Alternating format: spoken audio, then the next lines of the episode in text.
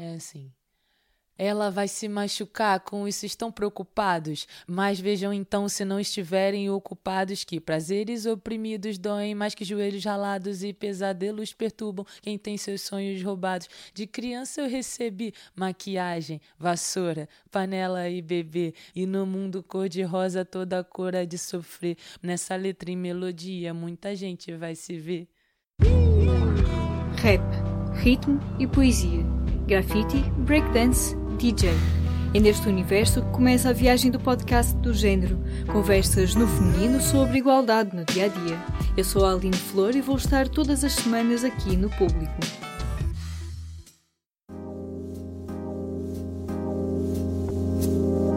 O teu sangue no seu punho, na sua faca, na sua arma. Hip hop não tem género, mas numa cultura onde os homens estão em maioria, pode parecer que as mulheres ficam para trás.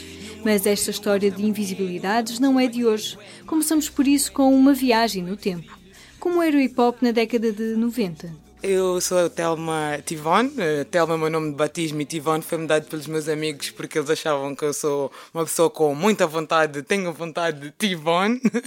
uh, eu comecei mais ou menos a interessar-me pelo rap nos meus 14 anos. Tive um grupo uh, quando tinha 16 anos que se chamava Backwards, que eram amigas minhas com quem eu estudava, que eram da linha de Sintra, de Queluz. E eu acabei por ir um bocado por curiosidade, porque eu, verdade seja dito, ouvia rap, mas não tinha grandes noções do que é que era o rap em si, o que é que significava enquanto componente da cultura hip hop. Para a Thelma Tivon, o rap começou entre amigos, em família, e as mulheres também faziam parte, naturalmente. Todo aquele conceito familiar que eu conhecia, lá está, eu comecei na minha escola, com rappers da minha escola e todos eles a darem-nos imenso, imenso apoio. E mesmo quando nós viemos vá, para o movimento já com outras pessoas que já estavam há muito tempo, também fomos inicialmente bem recebidas e sentíamos-nos parte de uma família. As pessoas que, entretanto, entraram já vinham com outras perspectivas e não umas perspectivas tão familiares, tipo tentar fazer money com isso, né? Custasse o que custasse. E nós, a partir daí, no fundo, tu sentes isso, que é uma espécie de escolha entre os teus valores e aquilo que é vigente na altura.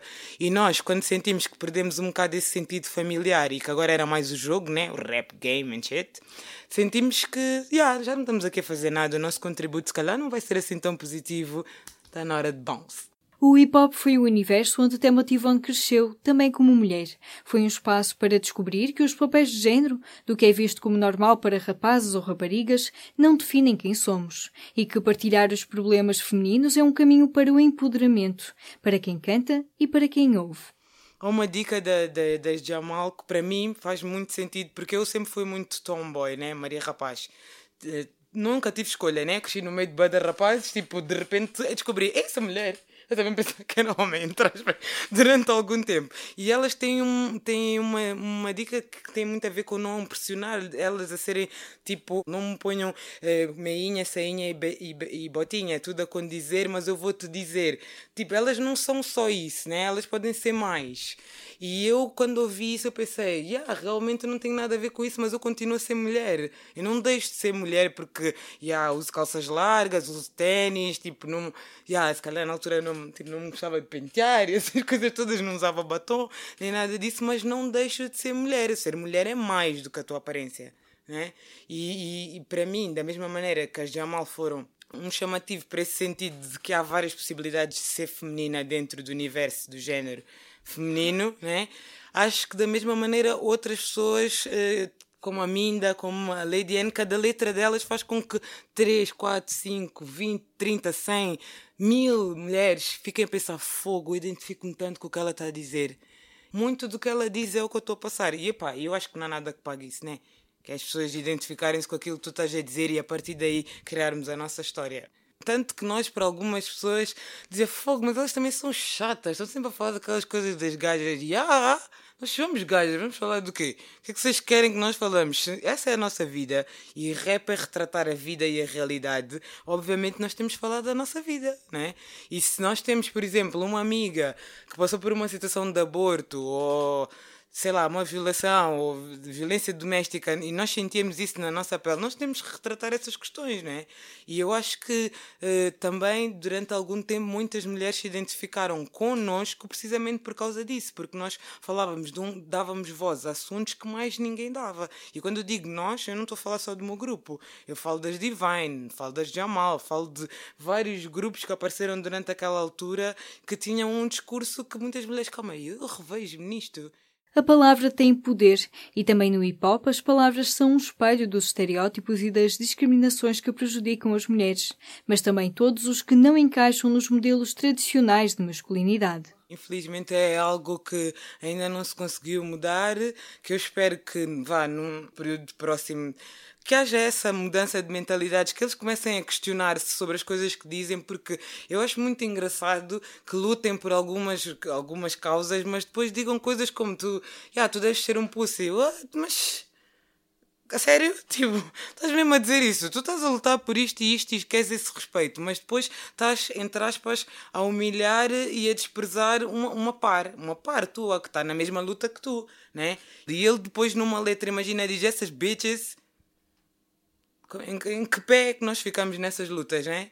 E eu acho que é, todas essas questões têm que se rever. Não é só o rapper que põe tipo rabos no videoclipe, é mesmo toda a expressão, não é só a expressão de imagem, é a expressão verbal, é, mesmo, por exemplo, a questão da homossexualidade, né? os termos que eles usam, seu panina, para ofender o outro homem, é seu panina, é a feminilidade, és viadas.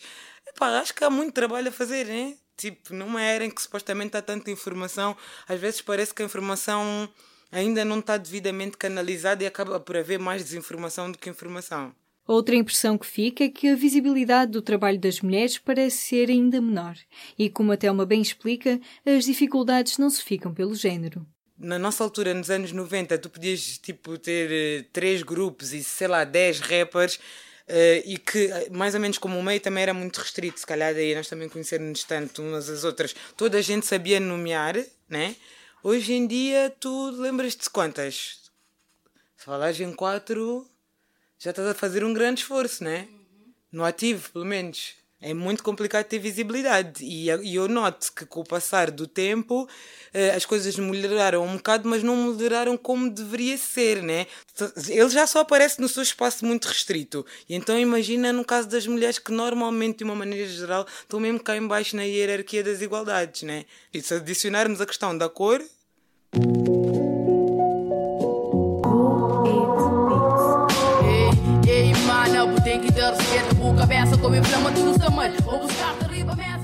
Uh, então, eu sou a Minda Guevara, tenho 21 anos, uh, sou do bairro da Cova da Moura. A nova geração está a chegar com Girl Power. A Minda Guevara está a conquistar espaço no rap crioulo e quer ser um exemplo para mostrar a outras mulheres que elas também têm lugar no hip hop. Um dos meus objetivos e um dos meus sonhos mesmo a nível artístico é que mais raparigas cantem rap, porque costumam dizer que somos poucas, mas não somos poucas. Se calhar algumas estão no anonimato e se calhar eh, não têm oportunidade de mostrar o que valem. E quantos mais exemplos estiverem ao dispor, mais facilmente elas conseguem identificar com qual delas elas se identificam e daí começar a semear algo. Ter um espelho em que nós nos podemos identificar ou não com aquilo que vemos, ou aquilo que estamos a ver. É preciso mais mulheres no hip hop, mas também é preciso mais espaço para partilhar experiências femininas. E as histórias da Cova da Moura não são de todo diferentes da vida de muitas mulheres por todo o lado. Muito recentemente lancei uma música que fala de alguns problemas que surgem no namoro, por exemplo. Quando um relacionamento começa é tudo muito bonito, mas depois quando surge a gravidez pois só, só a mulher é que trabalha. O rapaz quer estar na rua, não ajuda. Bebe, quando bebe já fica alterado e daí uh, desenvolvem-se outro tipo de, de atitudes como a violência doméstica. São assuntos que muitas mulheres se identificam, porque não digo normalmente, mas a maioria das vezes é o que se passa. E nem sempre elas têm coragem para desabafar e para falar desses assuntos com quem quer que seja, porque são assuntos muito pessoais, muito íntimos e às vezes é difícil abrir-se com qualquer pessoa. Tenho uma música que se chama Eimana, que praticamente é Praticamente não, essa música é um conselho para as raparigas. Ei, mana, tem que ter respeito boa cabeça, com a inflamatura está mal. Pode buscar terriba mesa, analisa os comportamentos dentro de casa e dentro de street. Para mal para lado ali, boca tá passa de um bitch. Tá rola para ali para lá, sempre com x de diz. Vira tempo, só tá passo, que eu sou. Ripolho, levou para dentro, diz esse caso de observe, mal que cena, exata mentira. Fama de puta, na buçona, já vou com fadiga. Respeita a boa cabeça, pode poses respeitão. Firmeza não é o dia a dia, que pode faltar.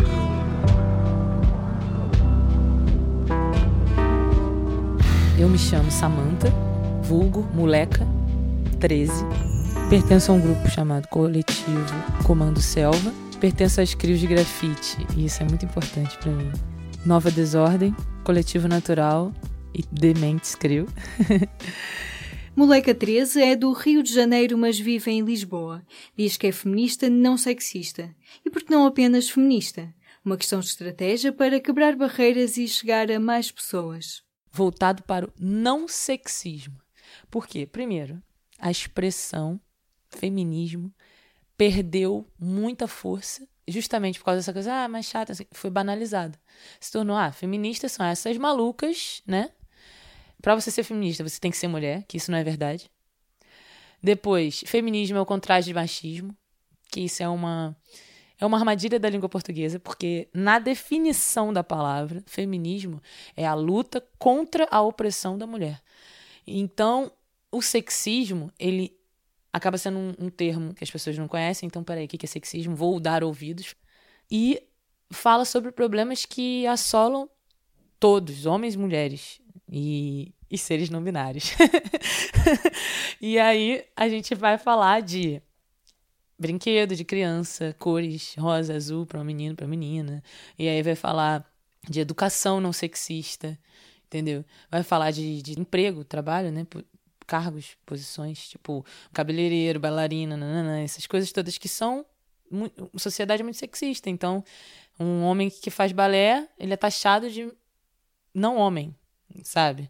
E uma mulher que quer jogar futebol ou dirigir um caminhão, essas coisas, tipo, é, ela é muito, sabe, é, é machão, ela é o galo da casa, ela é muito. Meu avô, Deus tenha, ele falava que a minha mãe era o sargento da casa. E isso aí já é um comentário de uma pessoa de muito tempo atrás, sabe? Isso não pode ser um comentário de um, adolescente, de um pensamento atrasado, porque quantas mulheres bancam a casa, quantos homens cuidam dos filhos, e a gente vai mudar cada vez mais, aos poucos a sociedade vai mudando. Acho que isso é humanizar mesmo. É preciso denunciar as discriminações e o rap é conhecido pela sua veia de intervenção, mas às vezes o feminismo é visto como aborrecido. Responder mal a um comentário machista pode acabar com um bom ambiente numa conversa entre amigos. E no rap, o feminismo também é tabu?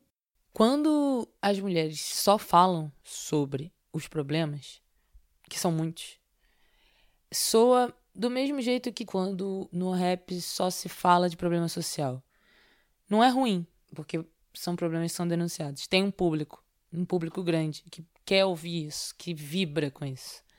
Mas muitas vezes, nessas conversas, as pessoas falam, ah, mas enche o saco, assim, às vezes, tipo, eu já não aguento mais ouvir essas meninas falando que isso aqui é do problema da menina, da mulher e da feminista. Só fala disso, só fala disso. Acho que a gente precisa falar de assuntos realmente relevantes, que importam, porque é histórico no rap a mensagem. A vida é uma só, você tem aquele teu tempo, aquele momento, aquela música vai lançar, então fala de alguma coisa importante. Então, assim, acho que acima de tudo a gente tem que procurar encontrar esse equilíbrio de passar minha mensagem, conseguir a minha mensagem ser recebida, sem tipo, ser contra tudo e contra todos, mas também sem, sem ceder o que eu não concordo. Mas eu tenho que descobrir uma forma de ir ali, sabe, soft power, e conseguir influenciar mentes de uma maneira você não bate tanto de frente, mas você influencia na, na raiz ali, sabe? Você toca no coração da pessoa. Quando você consegue chegar lá, tipo, depois a pessoa já está envolvida. Ela, aí depois que ela vai ver que você está falando de feminismo, na verdade era música. Há uma frase que é repetida várias vezes. O machismo no hip hop é igual ao machismo na sociedade. E os problemas também são os mesmos, incluindo o assédio sexual. A Samantha Moleca conta que as investidas indesejadas muitas vezes afastam as mulheres deste universo musical. Mulher, eu. Parcerias com homens, porque é maioria. Vão ter mulheres? Também vão. Mas vamos lá, pegar o que acontece normalmente, né? Não estou inventando uma história, estou falando uma história que já existe. Que acontece? Muitas vezes o cara chega para te ajudar porque você se empenhou naquilo. Você precisa de alguém para gravar, você precisa de um estúdio, você precisa de um beatmaker e tal. E aí você vai encontrando. E nesse caminho você encontra vários que só estão ali porque eles têm uma segunda intenção com você. Cara, não é proibido ter uma segunda intenção com você, mas a partir do momento que você não está demonstrando nenhuma continuidade naquilo, que você continua se comportando como eu vim aqui só para fazer um trabalho, tem uma hora que enche o saco e você desiste de trabalhar com aquela pessoa. Aí você se vê em xeque. Que é tipo assim, poxa, meu trabalho tá tão bom. Essa pessoa tem um trabalho de tão boa qualidade. E eu não aguento mais ouvir essas piadinhas de que você é linda, chega mais perto. Pô, ficou linda assim. Não. Pô, você tá super em forma. Você tem uma barriga bonita. E não sei o que. Tipo assim, caraca, mano. Será que eu vou ter que falar com todas as letras aqui para você? Olha, por favor, para de fazer isso que está me incomodando. E aí você já se sente mal de estar tá falando aquilo, já cortou todo o clima, a energia que estava rolando boa daquela produção musical. Vale lembrar que a sociedade é machista, mas isso também acontece com homens. Mas não nessa quantidade tão grande, entendeu? É muito mais comum uma mulher se sentir acuada numa situação que um homem trata ela assim. E no ambiente masculino, que é o caso do hip hop, que tem muito mais homem, tanto no rap quanto no grafite, tá mudando a cara, tá cada vez mais as mulheres, mas assim, é preciso abrir um espaço. E abrir espaço não é você forçar a barra e falar que tá bom, que tá ruim, falar que ela canta muito bem, quando ela canta, você não acha que ela canta bem, não. Abrir espaço é deixar de ter comportamentos que façam as mulheres se afastar. E sim, é preciso falar abertamente sobre o assunto. Os papéis de género estão nas nossas mentes, de homens e mulheres, e a solução para acabar com as situações desconfortáveis passa por conversar e esclarecer o feminismo ele existe para quê? Para lembrar que a gente está aqui e a gente passa por isso.